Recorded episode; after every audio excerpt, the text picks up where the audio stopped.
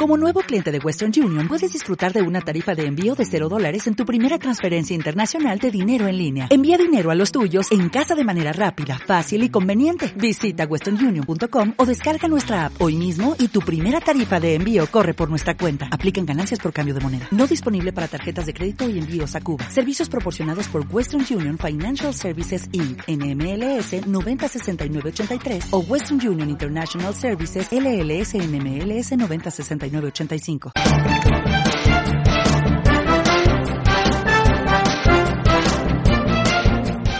Quiero pedir al señor secretario general del Partido Socialista que exija a sus eurodiputados que firmen esta moción de censura. Tomó una buena decisión cuando les ordenó que votaran en contra de la investidura de Juncker. Ahora les invitamos a que se incorporen al cambio y a la dignidad en Europa apoyando y firmando esta moción de censura frente al señor Jean-Claude Juncker.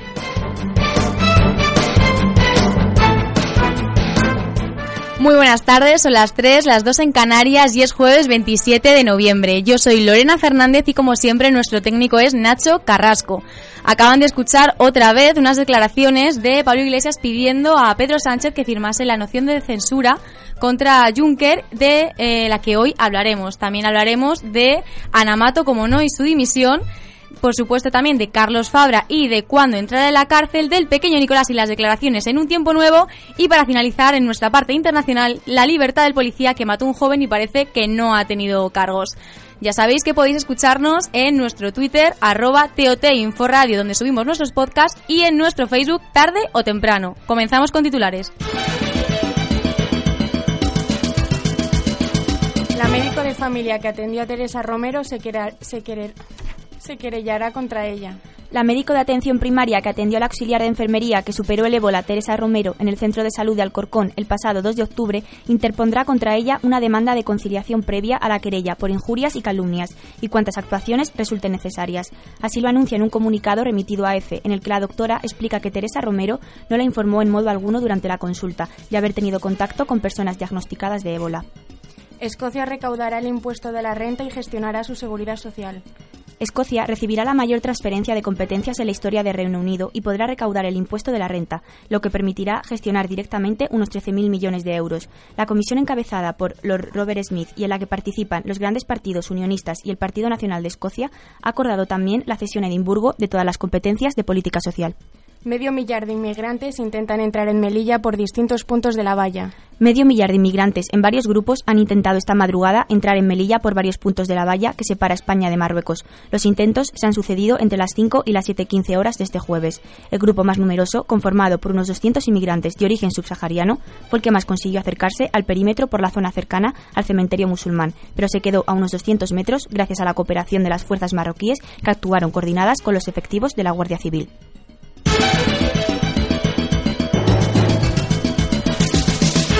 La ministra de Sanidad, Ana Mato, dimitió ayer, pero para contarnos todo tenemos a Marta Serrano de nuevo y a Marta Montojo. Muy buenas tardes, chicas. Buenas tardes, Lorena. Pues sí, eh, ayer subimos la noticia de que Ana Mato eh, dimitía tras su situación tras la, tras la situación citación perdón que me trago tras la citación judicial por el caso Gürtel en el que el juez Ruth la juzga por haber disfrutado y haberse beneficiado de regalos en en forma de servicios turísticos entre los años 2000 y 2004, en los que estaba con Jesús Sepúlveda, y mm, en el que mm, tenían estos estos servicios un valor de 32.000 euros, incluyendo billetes de avión, de tren y hospedajes en hoteles tanto de España como, como del extranjero. Eh, según el artículo 122 del Código Penal, el magistrado considera que Mato eh, ha participado a título lucrativo de estos regalos, por lo que si al final eh, no se le acusa de ningún delito, se la podría enjuiciar como responsable civil para que devuelva el dinero del que se ha beneficiado. También el juez Ruth eh, la designa em, de que, se designe un abogado y que se persone en el proceso y abre un plazo abierto de 30 días para la Fiscalía Anticorrupción, em, tras lo que luego se abriría un, juicio oral. Bueno, el comunicado oficial, eh, ella ha negado que, em, que eh, no quería perjudicar, perjudicar al gobierno, al presidente o, al PP. Estamos hoy un poquillo espesos, chicos, no pasa nada, es jueves. Pero Pero bueno, se dice que, que realmente no ha dimitido ella porque segundos antes de, comunicar su dimisión había dicho que no, que no pensaba dimitir, no dejaba pensar el cargo. Eh, lo que pasa es que, bueno, casualmente, eh, jueves, hoy, eh, Rajoy eh, protagonizaba un acto para plantear las, las, las medidas anticorrupción. Entonces, pues bueno, aquí ya se abre debate entre si de verdad ha dimitido o, o la... La han obligado un poquito. O la han ¿no? obligado un poco, la han presionado. Y bueno, también hay que tener en cuenta eh, lo que se considera dimisión porque como eh, hemos leído, bueno... Eh, como hemos informado, ¿no? Nos hemos informado, tenemos entendido que, que realmente no, no ha dimitido tal cual, no se va a quedar en la calle, sino que ella pretende... Bueno, sí, ella una vez eh, dimite como ministra, sí que pretende quedarse en la Cámara Baja y realizar el trabajo parlamentario que le, que le designe el, Grupo Popular. Eh, también ella dice, ella bueno, ha dicho en el comunicado, que por cierto, si alguien está interesado, está en el diario.es entero para leerlo. Eh, Dice que a su decisión ha sido totalmente personal porque no quiere eh, perjudicar ni al gobierno ni a su partido. Y, pero bueno, a mí esto personalmente me, me huele un poco mal por esto del el Congreso hoy de Rajoy, de Regeneración Democrática. Justo pasa eso, ¿por qué dimite ahora? ¿Por qué no dimitió cuando la gestión del ébola, todos los recortes de sanidad? No sé, a, a, suena mí, raro, ¿no? a mí me suena muy raro, sí. sí. O sea, que ha dejado lo que es el Ministerio de Sanidad, pero va a seguir con sus relaciones con el Partido Popular. Sí, es decir, sí. que no se quita del todo de, no, del PP. A todo esto la oposición se, eh, se, opone y que si dimite, que dimite, dimite del todo, todo, que ¿no? sea un, una dimisión descafeinada. Y... mm,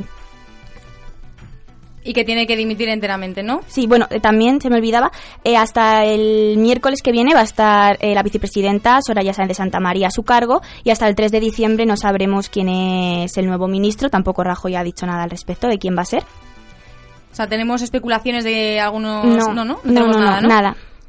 Nada. Sí, yo creo que con, la, con las noticias que, que, estáis, que estáis dando, yo creo que Ana Mato, eh, las declaraciones que dice de que tenía que, que dimitir ahora para no hacer daño a su partido, yo creo que tenía que haber dimitido mucho antes porque ha seguido haciendo daño a su partido. Y mucho. Además es que las noticias que conocimos hace unos hace el año pasado son las mismas que conocemos ahora en el sentido de la relación que tenía Ana Mato con la, la trama Guter. Entonces tendría que haber cesado desde el primer momento porque no puede ser que un ministro eh, que estando siempre en primera línea, pues tenga relación con la trama Gürtel y sabemos que el Partido Popular también está en el mismo en el mismo auto porque también ha sido lucrativo en la, en la trama Gürtel. Entonces yo hubiera yo hubiera dimitido eh, dejando a primera línea, aunque sí es cierto que hasta que no hubiese una imputación sí que seguiría como está haciendo ahora.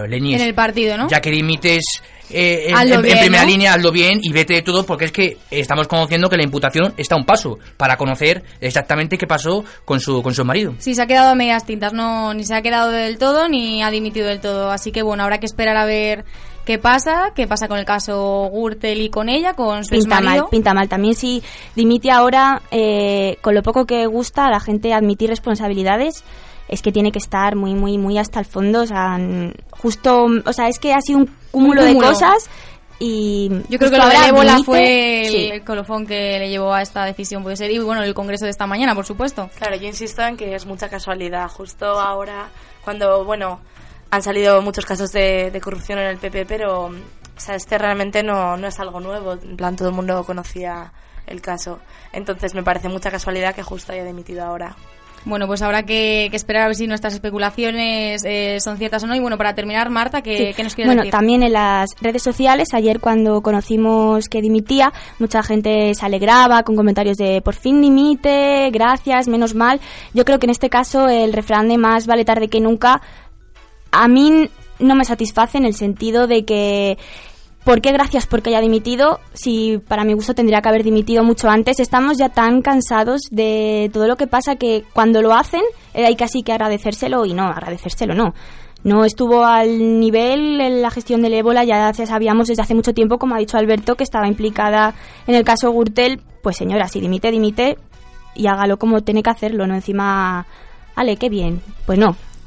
Pero no, está, pero no está imputada, quiero decir, vemos que hay políticos que sí que están imputados y todavía continúan. No, y todavía siguen el cargo, por lo menos eso a lo mejor es un puntillo no a, a favor de, de Ana Mato, pero bueno, habrá que esperar, como hemos dicho, a ver, a ver qué ocurre con la trama. Pues muchas gracias chicos por esta información y vamos con nuestra siguiente noticia.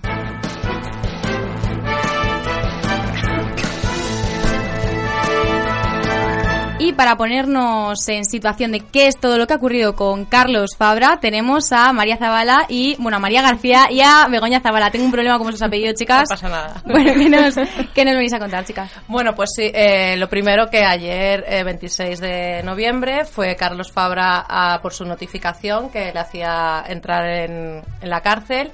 Y no deja de ser anecdótico porque justo hace un año, el 26 de noviembre de 2013, eh, teníamos estas declaraciones de Fabra. Yo hace ya muchos años que me afeito. Espero no ir, espero no ir, espero ganar o en el Supremo o en el eh, por amparo ante el Constitucional. O no contemplo ningún indulto ni lo voy a pedir. Pero estamos muy lejos de todo eso.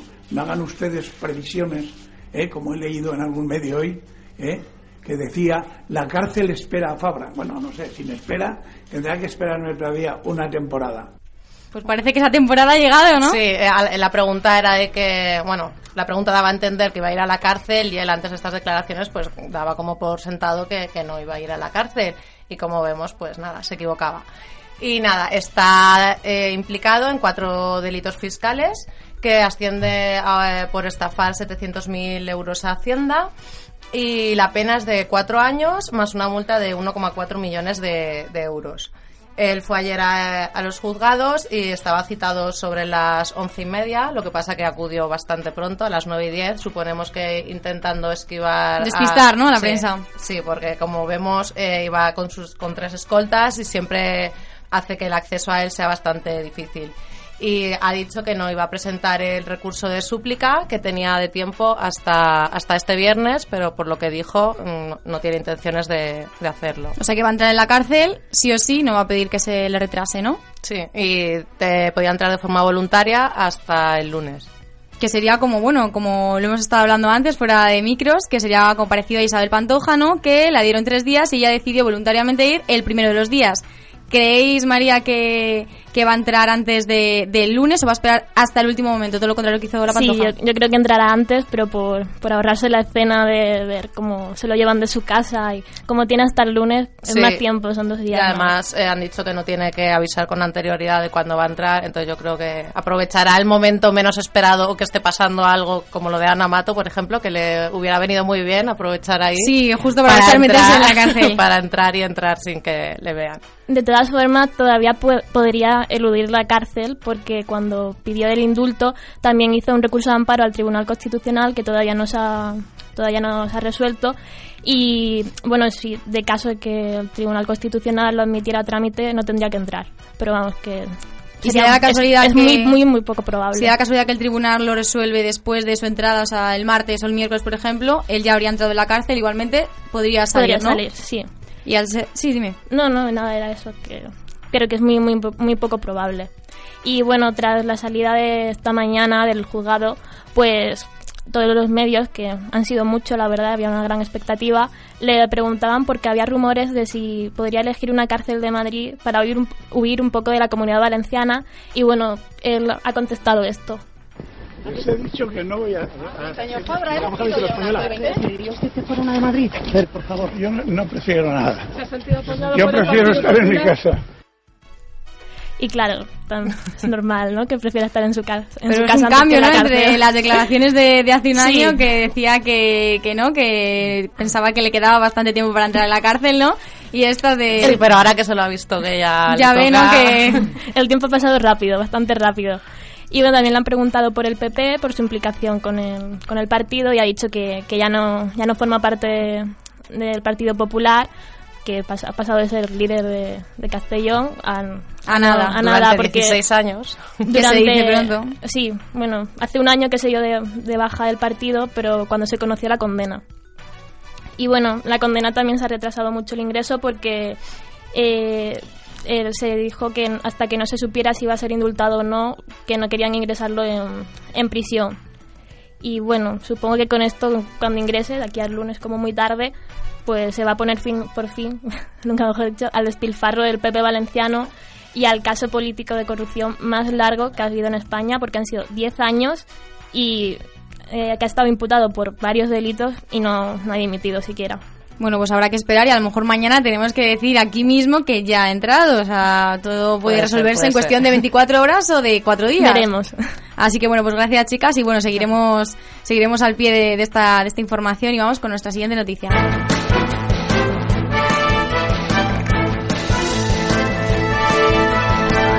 El 11 de noviembre, Pablo Iglesias le, le envió una petición a Pedro Sánchez para que firmase la moción de censura contra Juncker, Jean-Claude Juncker, y hoy, bueno, hace un par de días, el día 25, Pedro Sánchez la rechazó.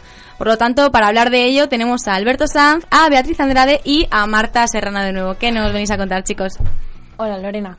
Eh, bueno, lo primero os voy a explicar un poquito quién, quién es Juncker, por si acaso alguien no lo sabe. Es, eh, actualmente es el presidente de la Comisión Europea, pero bueno, durante muchos años eh, fue el primer ministro de Luxemburgo. ¿Qué hizo este hombre? Durante su mandato en Luxemburgo eh, ofreció a muchas grandes compañías, entre ellas, por ejemplo, Google, eh, dejar de tributar en los países en los que estaban tributando para tributar en Luxemburgo a un interés mucho más bajo. Entonces esto, bueno, pues les compensaba a los dos porque las compañías eh, pagaban menos dinero, menos intereses y Luxemburgo se beneficiaba a su costa. Y bueno, por esto es le- por lo que Pablo Iglesias ha pedido esa moción de censura. Que no se ha producido, eh, por una parte porque el Partido Popular y el Partido Socialista no estaban de acuerdo y por otra parte porque Izquierda Unida no consiguió los apoyos suficientes y no quería votar con la ultraderecha, por ejemplo, con el partido de Marie Le Pen.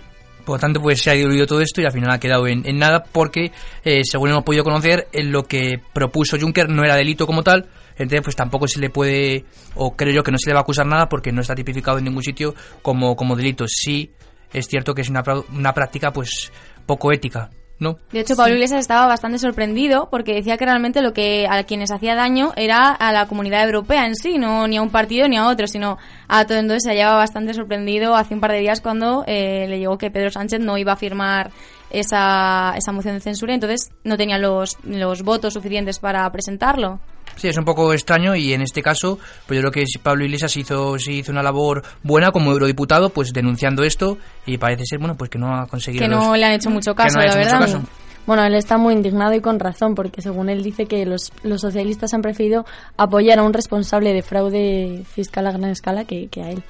Sí, entonces aquí está otra vez lo mismo, ¿no? De si ya los que ya están antiguos le deciden apoyar, eh, Claro. antiguos me refiero con PP y PSOE que ya están asentados, le prefieren apoyar a, un- a alguien que es corrupto porque le a lo mejor tiene algún conviene, favor, claro. les conviene, que a Pablo Iglesias que realmente tendría como esa razón de denunciar, por lo menos el acto de, de denunciarlo y prefieren apoyar al otro. Entonces, ¿sabes la contradicción que Pablo Iglesias pues eso está bastante sorprendido y, y enfadado también, ¿no? Sí, y con razón, hombre. Así que bueno, y ahora hablando también de, Pedro Sánchez, eh, ha querido renovar, bueno, renovar, aumentar eh, el artículo no 135 de, de la Constitución, ¿no, Alberto? Correcto, eh, Pedro Sánchez está, una, está haciendo la labor ahora de que hay que cambiar la Constitución y uno de, de la lacra del gobierno socialista anterior era exactamente la aprobación del artículo 135, perdón, la modificación del artículo 135. Este artículo ya existía en la Constitución, pero eh, el Partido Popular con Mariano Rajoy en, en, la oposición y Zapatero, el presidente Rodríguez Zapatero, como presidente, pues decidieron modificar este artículo eh, 135 en agosto de 2012, 2011. Lo hicieron con lo gran el partido y con el apoyo minoritario de UPN. Entonces, esto se hizo, y yo creo que sí que también es importante, mediante el artículo 167 para la reforma de la Constitución, en el cual solo tenían que tener tres quintos para eh, realizar la modificación y no era necesario un plebiscito popular para esta, esta reforma, porque también está haciendo gritos de por qué no, nadie se nos avisó, ¿por qué? Porque según está en el reglamento no hace falta un plebiscito popular para cambiar esto porque no forma parte del dogma de la, de la Constitución en, en los artículos fundamentales. Entonces, este artículo 135, ¿qué exactamente se modificó?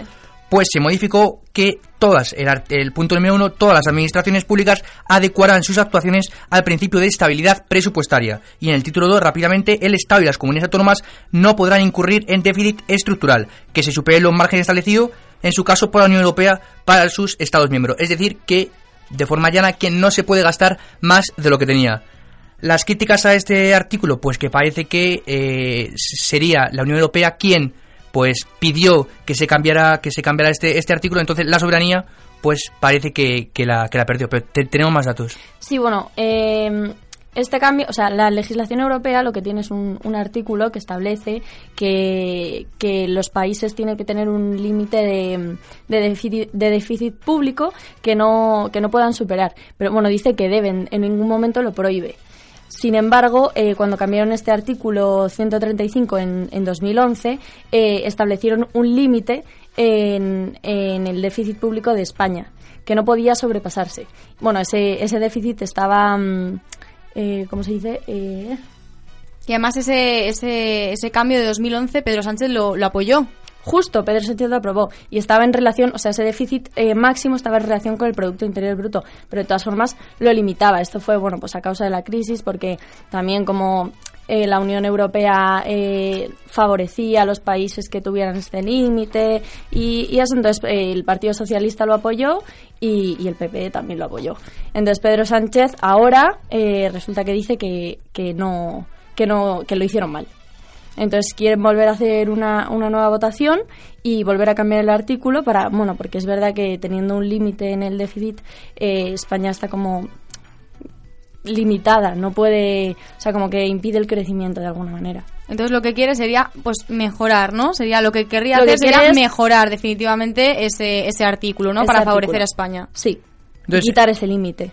Entonces, el, una de las cosas que tampoco lo entiende y tampoco se está diciendo mucho es que esto se esto entraría en vigor en 2020. Los límites, una disposición adicional única dentro de este artículo dice que los límites del déficit estructural, lo que estamos hablando, establecidos en el 135.2, que es lo que se ha modificado de la Constitución española, entraría en vigor a partir de 2020. Entonces, otra de las críticas es por qué se tuvo que hacer tan rápido, porque recordemos que se cambió en un día, porque se tenía que hacer tan rápido esto cuando sí se podía haber hablado, bueno, pues con otros partidos para, para ello.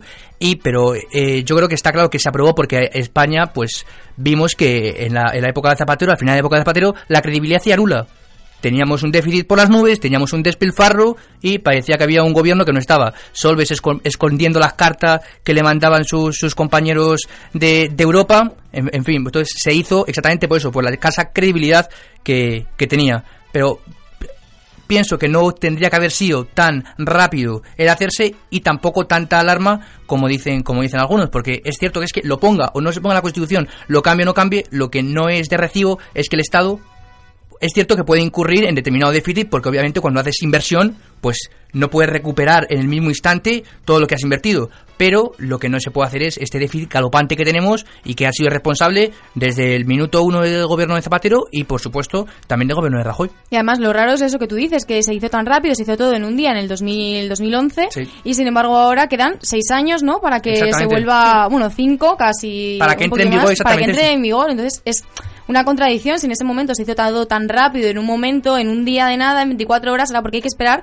casi seis años, cinco años y medio para para implantar esto nuevo, que supuestamente esto es mucho mejor que, que, lo anterior porque beneficiaría a todos los españoles. Un problema de credibilidad. Eh, estábamos viendo cómo, pues eso, España iba a ser eh, rescatada también políticamente, como un rescate como el que tuvieron Chipre, como el que tuvieron Portugal, como el que tuvo Irlanda.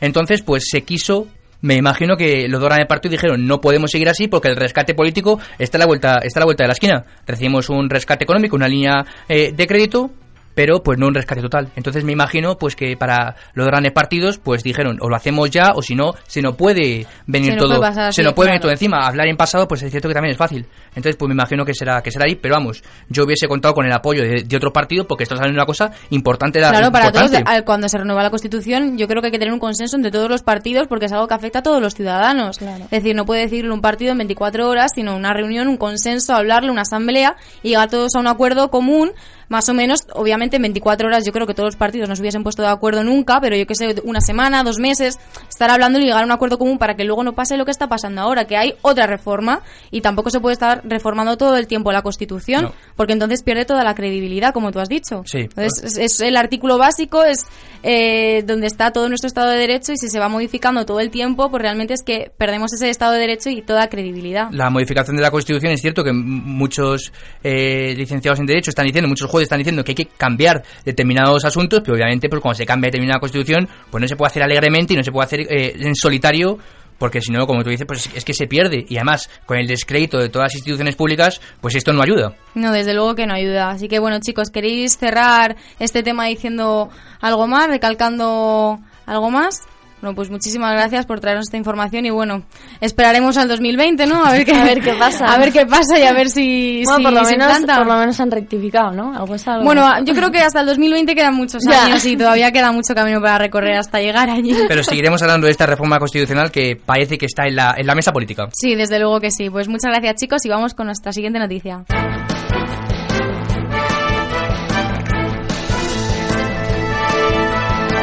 El sábado pasado, el pequeño Nicolás, Francisco Nicolás Gómez Iglesias, fue al programa de Telecinco Un Tiempo Nuevo y rompió su silencio. Pero para hablar de todas sus declaraciones tenemos a Alicia García. Muy buenas Hola, tardes. buenas tardes. ¿Qué nos vienes a contar de- del pequeño Nicolás, que Bueno, está revolucionando pues, los medios? El pequeño Nicolás apareció por primera vez en televisión el pasado martes en el programa de Sandra Barneda y Pepa Bueno, Un Tiempo Nuevo, que bueno, es un programa que ha salido varias veces en diversos medios por tener una baja audiencia y el otro día superó los, la- las gráficas de audiencia con un 21,1% de, de público que estaba viendo el programa, o sea que, que el pequeño Nicolás hizo que mejorara el programa. Bueno, eh, Francisco Nicolás Gómez Iglesias, que es un nombre entero, eh, dio varias razones por las que acudió, porque se le acusaba de que quería ganar dinero, quería todavía ser más famoso. Bueno, pues él dijo eh, textualmente que se han pasado unas líneas rojas y eso era preocupante para mí. Es decir, eh, Nicolás había ido para explicarse y defenderse y demostrar su supuesta inocencia. Y, y bueno, él recalcó en todo momento que todo lo que él contaba, que él tenía pruebas, que todo era verdad. Y bueno, vamos, voy a contar cómo eh, se estructuró el programa. Comenzó hablando de cómo fue su detención, en la que aparecieron varios vehículos camuflados y agentes de paisano. Y bueno, al principio no pensó que, que le fueran a detener, pero luego ya cuando vio que la Guardia Civil ya se le acercó y el modo en el que le trataron y tal, ya dijo, ostras, ya me han pillado. Y bueno, de hecho, eh, comenzó un poco la eh, con la situación porque incluso dijo que, que bueno que los agentes se perdieron estuvieron 10 minutos dando vueltas hasta que llegaron al sitio donde le iban a meter y también hizo una broma diciendo que, que, las, que los guardias civiles aseguraron que, que tenía que estar orgulloso por lo que había hecho que las cosas que le estaban poniendo eran las mismas que le habían puesto a, a Miguel Blesa. Eh, bueno, también aseguró que, que él había colaborado en temas importantes para el Estado, entre que, bueno, también eh, convenció a Moratinos de impulsar un consejo con Guinea Ecuatorial que le diera eh, varios millones de euros para impulsar este consejo, que iba a ser todo beneficioso para España, para las relaciones con Guinea Ecuatorial, y bueno, vendiendo ahí una moto que, y luego también aseguró que, que había celebrado su cumpleaños en el famoso ático de corrupción de Ignacio González, que, que yo es que veo esto y digo, yo con 20 años no sé qué estoy haciendo con mi vida. porque- y bueno, cuando se le preguntaron por la procedencia de los vehículos oficiales, eh, comentó que, que bueno que estos vehículos eran de todo tipo de amigos de oficiales alquilados y que bueno que los oficiales eran de varios organismos diferentes de la presidencia del gobierno de los ministerios de defensa y economía incluso del ayuntamiento de Madrid eh, bueno, continuó también diciendo que, medio amenazando que tenía material muy sensible, que, pues eso, decía que tenía material muy sensible y que afecta a todas las estructuras del Estado y que si él llegaba a sacar esa información que, que obligaría a muchos políticos del Partido Popular a, a dimitir. Y bueno, también como que insinuó que si a él le pasaba algo, que esas informaciones que tuviéramos por seguro que, que iban a salir. Que a mí me chocó mucho cuando dijo eso porque era como un poco de, como que dijo que medio está amenazado, que le controlan, que su salud corre peligro. Sí, esa era toda la impresión que daba y que lo tenía todo ahí guardado en una Sí, caja sí, sí, fuerte. la verdad es que da a- bastante miedo. Y luego ya por último la relación que tiene con la Casa Real. Eh, pequeño Nicolás aseguró que, que habló con la infanta Cristina, que ella que le dio las gracias por todas las acciones que estaba llevando a cabo en medios de comunicación. Y bueno, él defendió ante todo que él cree que la infanta Cristina es, es inocente, que fue todo un lío de, de Iñaki Urdangarín. Y bueno, pues lo defendió su inocencia. También afirmó que tiene una buena relación con Juan Carlos eh, que le había llamado y le había mandado mensajes y él en todo momento también enseñaba su teléfono móvil y aseguraba que después de la publicidad enseñaría los mensajes que... Sí, él dirigía el programa, Sí, desde sí, luego. sí, o sea, yo miraba a los periodistas y era como, como en plan, les controlaba, les controlaba. Cuando Y- yo quiera va a salir esta información, Sí, no sí, antes. sí, y bueno, eso que decía que tenía mensajes que, que Juan Carlos le mandaba besos y un saludo y que gracias por preocuparse por él y que tenía una buena relación. Y, y bueno, pues eso que afirma tener todas pruebas de, de todo esto y, yo creo que toda la audiencia nos quedamos con la duda de, de saber si lo que pequeño Nicolás está contando es, es cierto o no es cierto. Yo tengo mucha incertidumbre, ¿eh? Y de hecho en, en el diario El Mundo eh, ayer o antes de ayer publicaron una noticia que afirman que es posible que pequeño Nicolás tenga un síndrome, o sea, un problema mental que, que supone que, que él todo lo que cuenta que como que sabe que es mentira, pero él realmente se lo está creyendo. Y bueno, puede que sea una explicación porque la verdad es que cuando le veías en la entrevista estaba como muy seguro de lo que decía y... Daba mucha credibilidad a lo que él mismo decía. Es decir, Sí, si no sí, tú sí. supieses nada de lo que hay detrás, tú hubieses creído que si no sabes la edad que tiene y cómo ha surgido todo, que perfectamente trabaja para el CNI o para la Casa Real o para cualquier Y la verdad es que es propio de una película como Atrápame si puedes, pero es que vete tú a saber que es verdad y que no. Yo espero que, que de aquí a un tiempo se conozca la verdad, aunque lo veo un poco complicado. Sí, además se reservaba bastante información porque él decía, ante todo, eh, respeto a mi país y quiero, no voy a decir nada que pueda perjudicar a España como país. Y bueno, que tal. estaba bajo secreto de sumario la mitad de las También. cosas. Entonces realmente yo no saqué mucho en claro porque yo notaba que todo lo que le preguntaban era como, es que no puedo hablar, es que no voy a hablar Claro. porque no puedo. Hablaba muy seguro de sí mismo y había cosas que se reservaba y eso da cierta credibilidad. Pero luego hay otras cosas que dices. Luego "Esto no también puede como ser". lanzaba, eso lo de lanzo la piedra y escondo la mano. O sea, Sí, lanzaba la justo. información, pero luego se escondía ahí un poco... Pero decía cosas como, por ejemplo, ahora que hablábamos de... Bueno, no. eh, decía cosas como eh, asesoraba a, a Ana Botella porque como, como alcaldesa me parece nefasta y desde mi humilde experiencia, dices, tienes 20 años, ¿qué experiencia humilde. tienes? Y mi pregunta es, ¿cobró por ir a, a un tiempo nuevo? Pues él, eh, cuando estuvo explicando las razones por las que fue al programa, aseguró varias veces que él no había ido al programa para ganar dinero, que de hecho lo había hecho completamente gratuitamente gratis. y Sandra Barneda se lo afirmaba, es decir, que daba credibilidad de Sí, sí, no él, no él lo único que decía es que yo estoy aquí para defender mi inocencia, demostrar todo lo que se está diciendo de mí que es mentira y bueno, también defender a su amiga la Pechotes. Es verdad. Pero bueno, y luego salió la información que era 200.000 euros lo que había cobrado. 400.000. 400.000. 400.000 euros, sí. O sea, eh, yo, me parece impresionante más que nada que en el programa dijeron eh, como que cinco veces era como cuando un cantante canta en directo, que lo dice 20.000 veces para que sepas que ha cantado en directo, repitió no sé cuántas veces, que él venía gratuitamente a defenderse y que no estaba ganando nada. De hecho, que podía perder mucho porque le iban a atacar como le están atacando por todos lados, que tiene filos abiertos ya por no sabe dónde.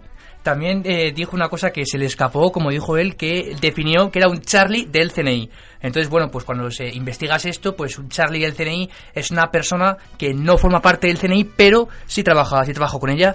Y bueno, eh, yo creo que lo, lo relevante es que no se conoce mucho sobre el CNI, porque obviamente es un servicio de, de, inteligencia, pero sí es cierto que, pues eh, hablando con periodistas, incluso eh, leyendo cosas sobre estas, pues sí es cierto que en el CNI bueno, pues sí que puede reclutar a gente y que las universidades, pues sí puede ser un centro oportuno para, para ello. Entonces yo esa parte, personalmente, sí me la creo, porque una persona, pues por, por determinadas por determinadas cosas, porque se le vea, pues que destaca eh, con el resto de otro, sí es cierto que puede colaborar con el, con el CNI. Y entonces también, eh, continuando con esto, dijo que había actuaciones alegales dentro del, del CNI y que por eso, pues, motivó que determinada persona dijeran, este chico se está pasando ya dentro de, de esta institución, vamos a cargárnoslo. Eso es lo que argumentaba también, también él. O sea, por lo tanto, eh, o se está creando una película muy buena y ha estudiado todo lo de cómo es el CNI, puedo entrar con la edad que tengo, a la edad que empecé, lo que he dicho, es cierto, o realmente es que sí que ha, que ha aparecido en el CNI, ¿no? O sea, se ha montado muy bien la película informándose, o realmente es que sí que ha colaborado como él afirma. Yo De esa hecho- parte sí me la creo. ¿Tú De no, hecho, en la entrevista yo es que no sé qué creer, es tan surrealista que... Yo la verdad que sí me lo creo. Que yo hay parte que sí, parte que no. Y bueno, él afirmaba que dentro del, que entre el gobierno y el CNI hay guerras internas. O sea, que es que es algo que es una acusación que de ser verdad es muy fuerte. Sí. O sea, no lo puedes demostrar, pero es que tal y como lo decía y lo seguro que estaba... Bueno, él dice Es que sí puede demostrar todo lo que dijo. Que tiene Pero grabaciones. luego no enseña la no, que prueba. tiene audios, era, ¿no? Decía todo el rato. Pero es audios. que él decía, esto lo demostraría ante un juez. O sea, él se reserva mucho para, para el juicio. Sabe que le van a, que le van a dar por todos lados. y luego otro momentazo del programa eh, fue cuando decía que afirmaba que el CNI que, que llama mediante número oculto. Y le llamaron justo en llamaron directo. en Sí, sí, sí, justo en directo. Como bueno, pues ya cuando nos llamen ya nos están llamando CNI. Bueno, pues nada, chicos, muchas gracias. Veremos qué pasa con el pequeño Nicolás, que yo creo que va a estar en los medios un tiempo y bastante Sí. largo, ¿no? Yo creo que vamos a cerrar el año con el pequeño Nicolás. Así que bueno, pues muchas gracias y ahora sí que sí, vamos con nuestra última noticia.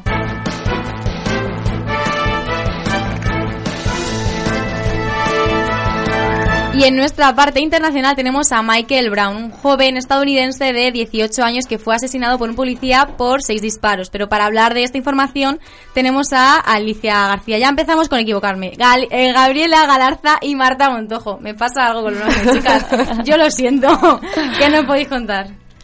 Bueno, pues sí, vamos a hablar un poco de, de mm, el caso de Michael Brown, del policía blanco eh, que asesinó, bueno, asesinó, disparó a, a Michael Brown, un, un joven de raza negra de 18 años. Y, y bueno, eh, pues sí, vamos a hablar sobre, sobre esto. Se ha puesto en libertad definitiva al policía y pues traemos un poco las declaraciones y- y el caso. Sí, o sea, eh, Darren Wilson, el policía que disparó a Michael Brown, pues eh, declaró este martes y dijo que, que, o sea, que él tenía la conciencia tranquila, que de hecho se preguntó eh, varias veces si hubiese hecho lo que hizo y dijo que sí.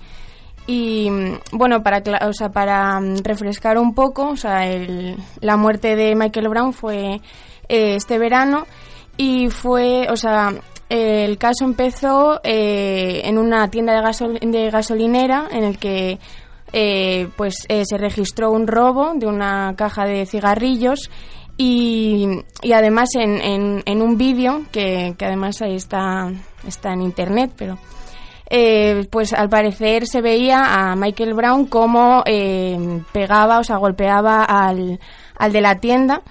Y, y entonces eh, llamaron a la policía y le dieron así ciertas pautas de cómo, de cómo poder identificar al joven que, y se lo encontró finalmente eh, Darren Wilson, que iba andando por la calle con su amigo eh, Johnson. Y, bueno, les dijo que en un primer momento que, que se fueran a la acera y mientras llamaba pues a más, a más patrulla, eh, etcétera, y se produjo pues forcejeos entre, entre el joven y el policía. Finalmente el policía se vio obligado a sacar la pistola y, le disparó, eh, primero en el brazo y salió eh, a, a la fuga, por así decirlo, y el policía corrió detrás de él y bueno, siguió disparándole hasta que finalmente murió.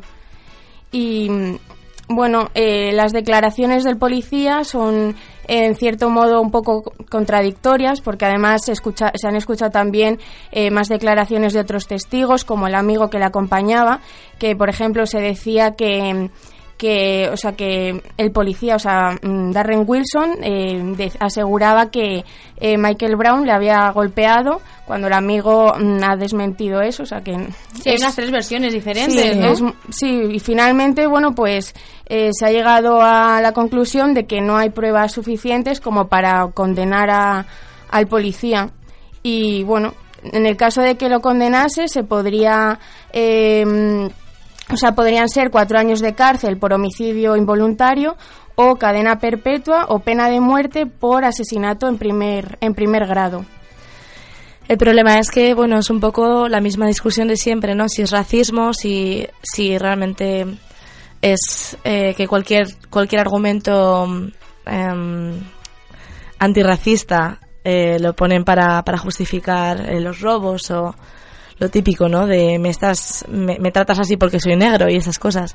Entonces, pues bueno, hay, mucho debate, ha creado muchísimo, muchísimo impacto y, este lunes, por ejemplo, se celebró el, funeral de Michael Brown y los padres pidieron que, dejaran de decir cosas que por un día mm, se pusieran en paz porque es, una muerte de su propio hijo. Y ahora, colación de lo que has dicho del tema del racismo, el jurado popular eran tres blancos y eran nueve negros. Eh, al revés, perdón, tres negros y nueve blancos. Y el policía también era blanco.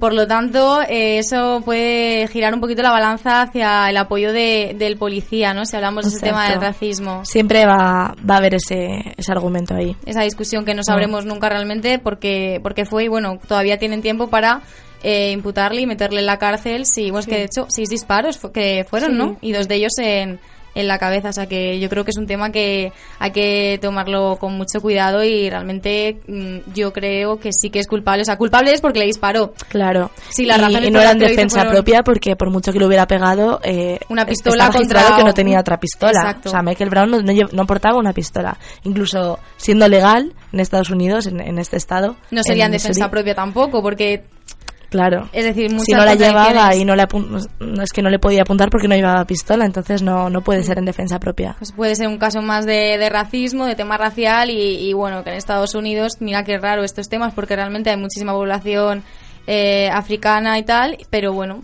que se le va a hacer el jurado popular. Debe- yo creo que debería ser a lo mejor para que no hubiese habido esta contradicción el mismo número de, de personas de, de, de las dos razas para que no hubiese este problema, pero bueno, seguiremos Sí. esta información y a ver qué es lo que qué es lo que ocurre Sí, con, al final con siempre es un problema de, de abuso de poder y pues del tema de las armas, de la legislación armamentística. Pues muchas gracias, chicas. Y ahora sí que sí, vamos con nuestro tiempo de secciones.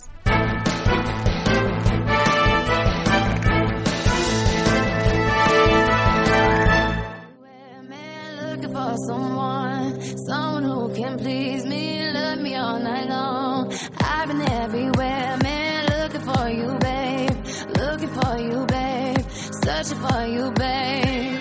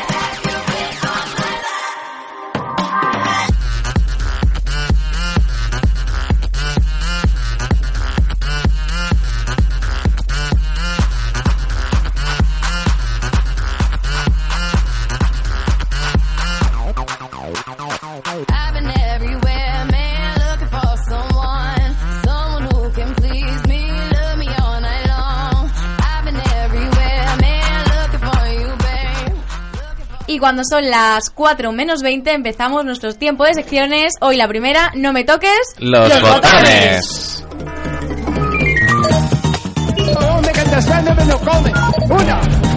Soplar con el fuelle. Y que fuera yo Bin Laden. Bueno, bienvenidos una semana más a No me toques los botones, esta sección de tarde o temprano, en la que hablamos de televisión, como todos ustedes ya saben, ¿no? Y hoy viene conmigo Bea, Bea Andrade, que está aquí. Un aplauso para ella, por favor. Un aplauso porque ha dicho bien el nombre.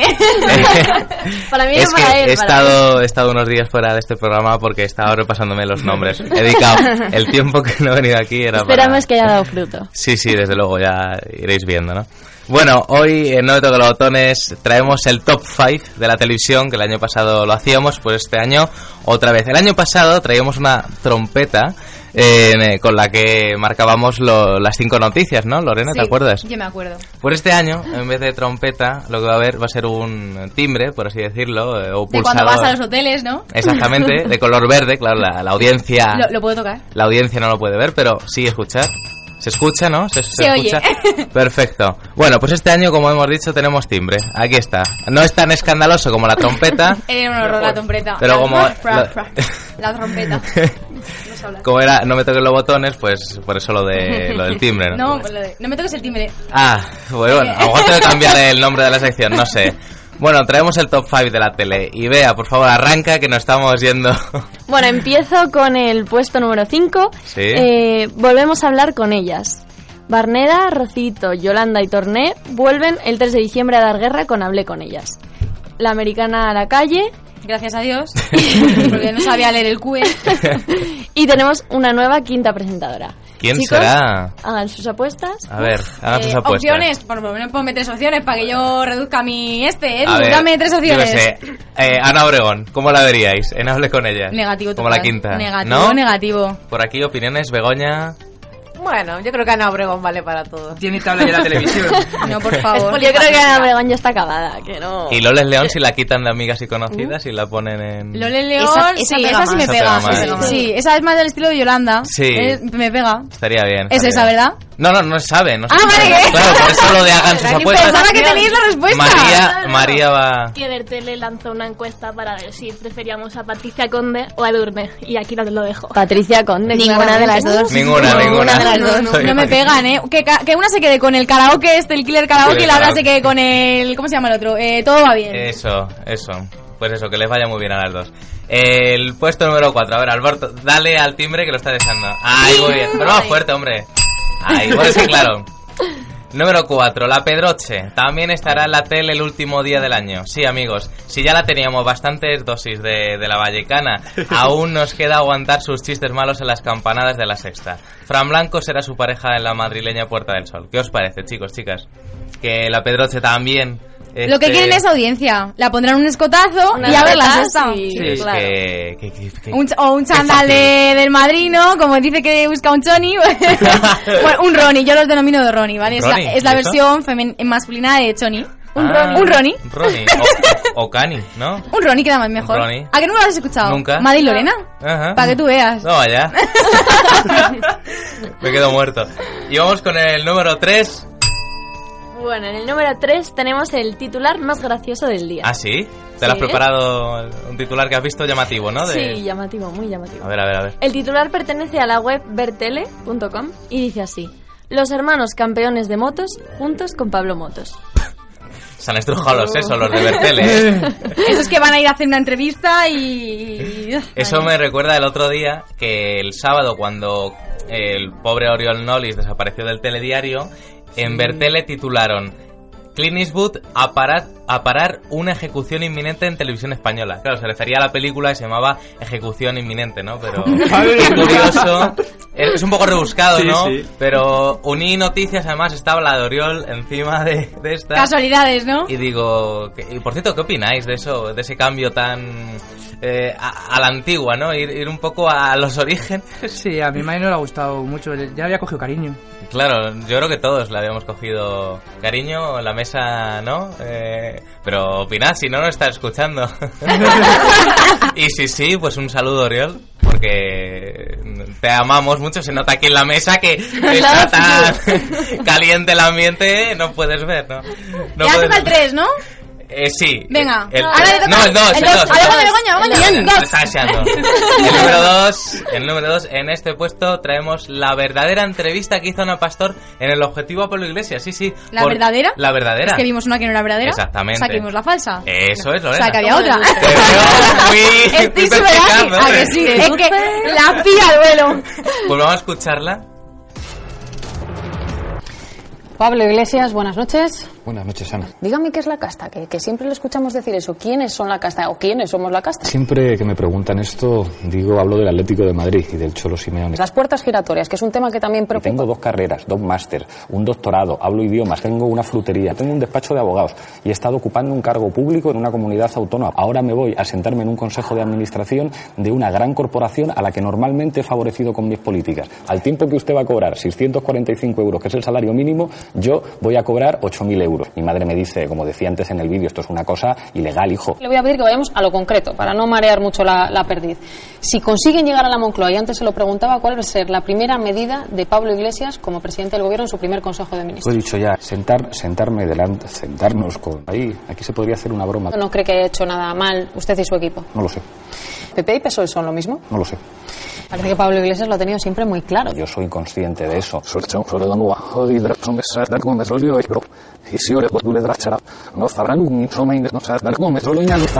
Suena casi hasta maquiavélico, escuchando hacia atrás.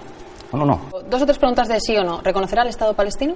Es algo muy sencillo que cualquiera puede hacer en cualquier momento, No se me vaya, no se me vaya a ese territorio. Yo le he hecho una pregunta muy directa. porque somos humanos. No me haga trampas, no me No, haga no son trampas, no trampas. estamos hablando de eso. A veces creo que soy demasiado arrogante y, y tengo que aprender a ser más humilde. No soy yo.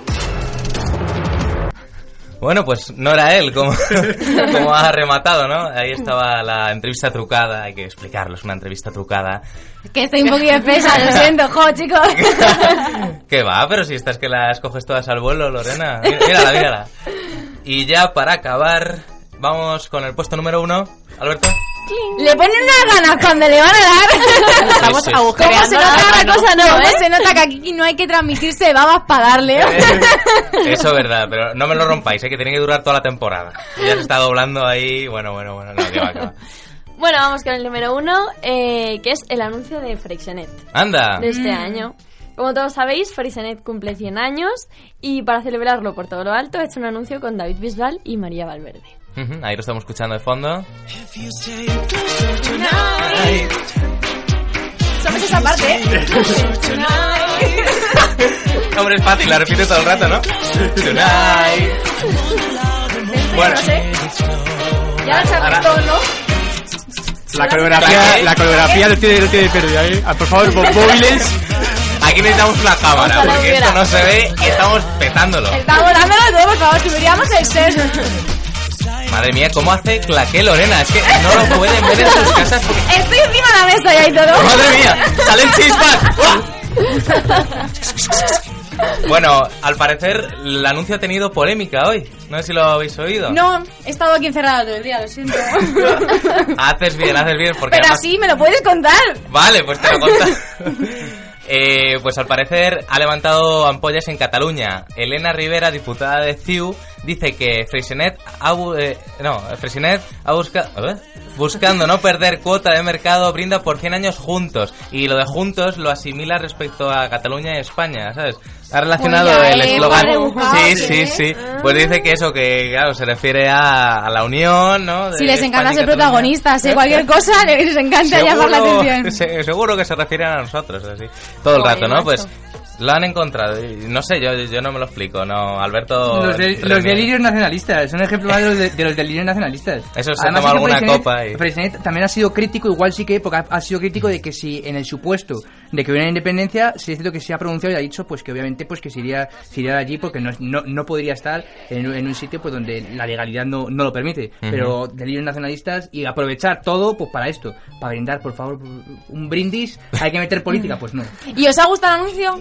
A mí me ha encantado. Me parece muy. Pero ¿no te parece como que en un minuto cincuenta han querido meter mucho y de repente se ha quedado muy corto? Eso es verdad, eso es verdad. Que sea, pasa de- de los años 50 a los al 2000. 90 ya es como- Sí. Yo al Si no te das cuenta de... No, el- Claro. es de los 70 y ya después de los 70 pasa a la época 14, actual con la 54. capucha. Sí, con la sudadera. Claro, Sí, yo es- creo que lo que normalmente son súper largos los anuncios de Freixenet, ¿no? No, que, que si pero- se tira cada una la burbujita, que Sí. si tal, que si reúne, Sí. que si... Y más lentos. Sí, Normalmente pero son me más parece lentos. muy... O sea, a mí el anuncio en sí me gusta, esta habilidad, Sí. pero me parece como muy rápido Muy todo. frenético. Pero bueno, también es que los tiempos, ¿no? Hay que adaptarse a los tiempos, No, sí. todo va más rápido. Yo lo veo muy, muy, muy, muy bien hecho el anuncio, no es sé. que a mí María Valverde me gusta mucho. Y a mí también, así que estamos de acuerdo en eso. Y Bisbal también me gusta cómo canta, cómo habla ya es otra cosa. Cómo Pero canta bueno, como aquí no habla, solamente No. dice... "Na, na, na, Ya na, es Chunai. na, 100 años. Es verdad, es Le verdad. deseamos 100 años Sí, o algo sí, así. sí, qué graciosico. Ahí falta la Montserrat Caballé. No, por favor, esa déjala tranquila en su casa. ¿Te imaginas bailando claquela a Montserrat? No, bueno, no podría, pero... podría directamente ya. Con el bastón, Por no. lo menos con esa agilidad que lo hace María Valverde, no creo. con el bastón, ¿no? Y Así que- con tres zapatos, en plan haciendo claqué con todo. Y con esto hemos terminado tu sección, Edu. Pues sí, si pero no... yo quiero que antes todos toquen una vez el timbre, que esto mola un montón. Venga, pero Sí. por allí, por allí, que, no han tocado. Y con esto, pues vamos cerrando, ¿no? Con Porque hoy, como siempre, pues nos hemos comido... Vosotros seguiréis dándole, no pasa Ay, nada. No pasa nada. Nosotros aquí en nuestra bola, como una No conversación me toquen paralela. los botones, no me toquen los botones. Bueno, Gabriela, venga ahí, toca el botón.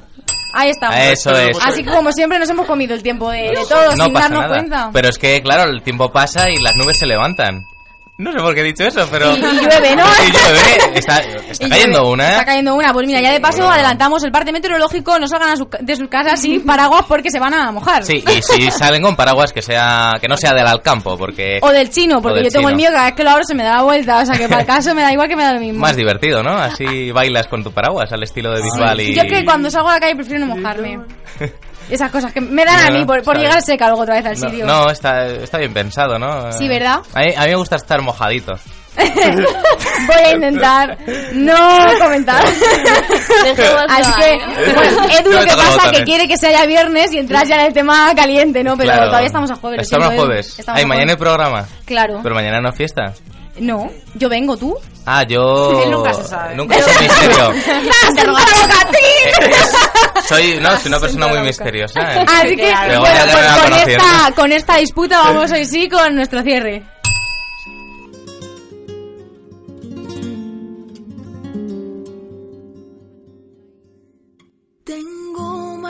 En el pecho todos los días que el tiempo no me dejó estar aquí.